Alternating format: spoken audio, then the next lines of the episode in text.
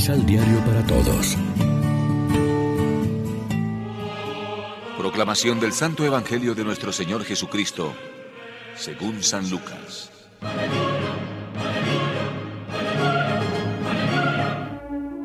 Se acercaron a Jesús algunos saduceos. Estos son hombres que no creen en la resurrección de los muertos y le preguntaron, Maestro, Moisés nos enseñó lo siguiente. Si uno tiene un hermano casado que muere sin dejar familia, debe casarse con la viuda para darle un hijo, que será el heredero del difunto. Había pues siete hermanos. Se casó el primero y murió sin dejar familia. El segundo y después el tercero se casaron con la viuda. Y los siete murieron igualmente sin dejar familia. Finalmente murió también la mujer. Esta mujer, si hay resurrección de los muertos, ¿de cuál de ellos va a ser esposa? Puesto que los siete la tuvieron por esposa. Jesús les respondió. En este mundo los hombres y las mujeres se casan. Pero los que sean juzgados dignos de entrar al otro mundo y de resucitar de entre los muertos, ya no se casarán. Sepan además que no pueden morir porque son semejantes a los ángeles. Y son hijos de Dios, pues Él los ha resucitado.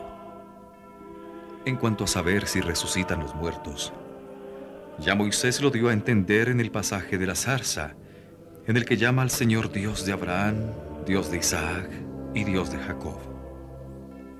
Ahora bien, Dios no es Dios de muertos, sino de vivos.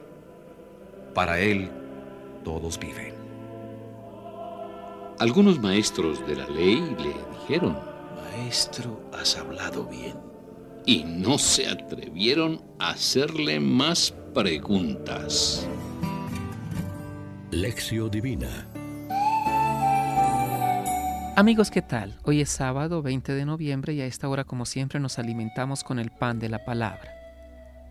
Se suele llamar trampa saducea a las preguntas que no están hechas con sincera voluntad de saber, sino para tender una emboscada, para que el otro quede mal, responda a lo que responda. Los saduceos pertenecían a las clases altas de la sociedad. Eran liberales en algunos aspectos sociales, eran conciliadores con los romanos, pero se mostraban muy conservadores en otros aspectos. No creían en la existencia de los ángeles y los demonios y tampoco en la resurrección. Al contrario de los fariseos que sí creían en todo esto y se oponían a la ocupación romana. Por tanto, no nos extraña que cuando Jesús confunde con su respuesta a los saduceos, unos letrados le aplauden. Bien dicho, maestro. El caso que los saduceos presentan a Jesús un tanto extremado y ridículo está basado en la ley del levirato, por la que si una mujer queda viuda sin descendencia, el hermano del esposo difunto se tiene que casar con ella para darle hijos y perpetuar así el apellido de su hermano. La respuesta de Jesús es un prodigio de habilidad en sortear trampas.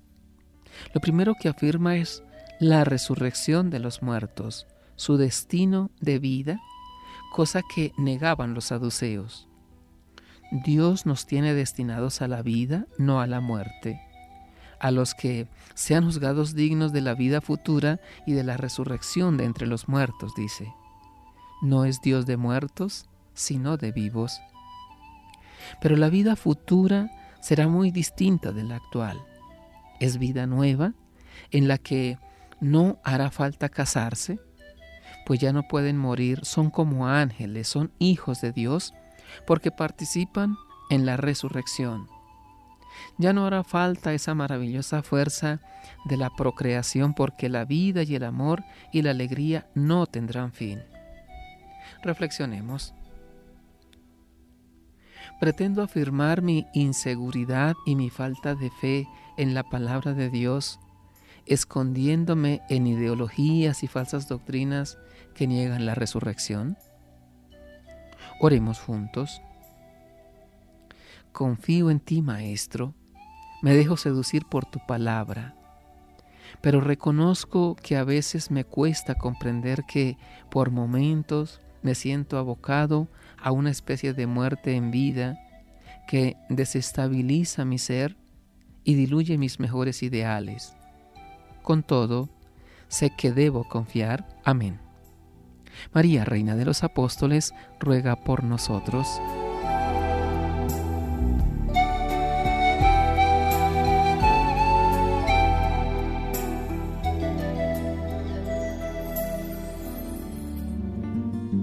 Complementa los ocho pasos de la Alexio Divina adquiriendo el emisal Pan de la Palabra en Librería San Pablo o distribuidores. Más información www.sanpablo.co Pan de la Palabra. Vive la reflexión.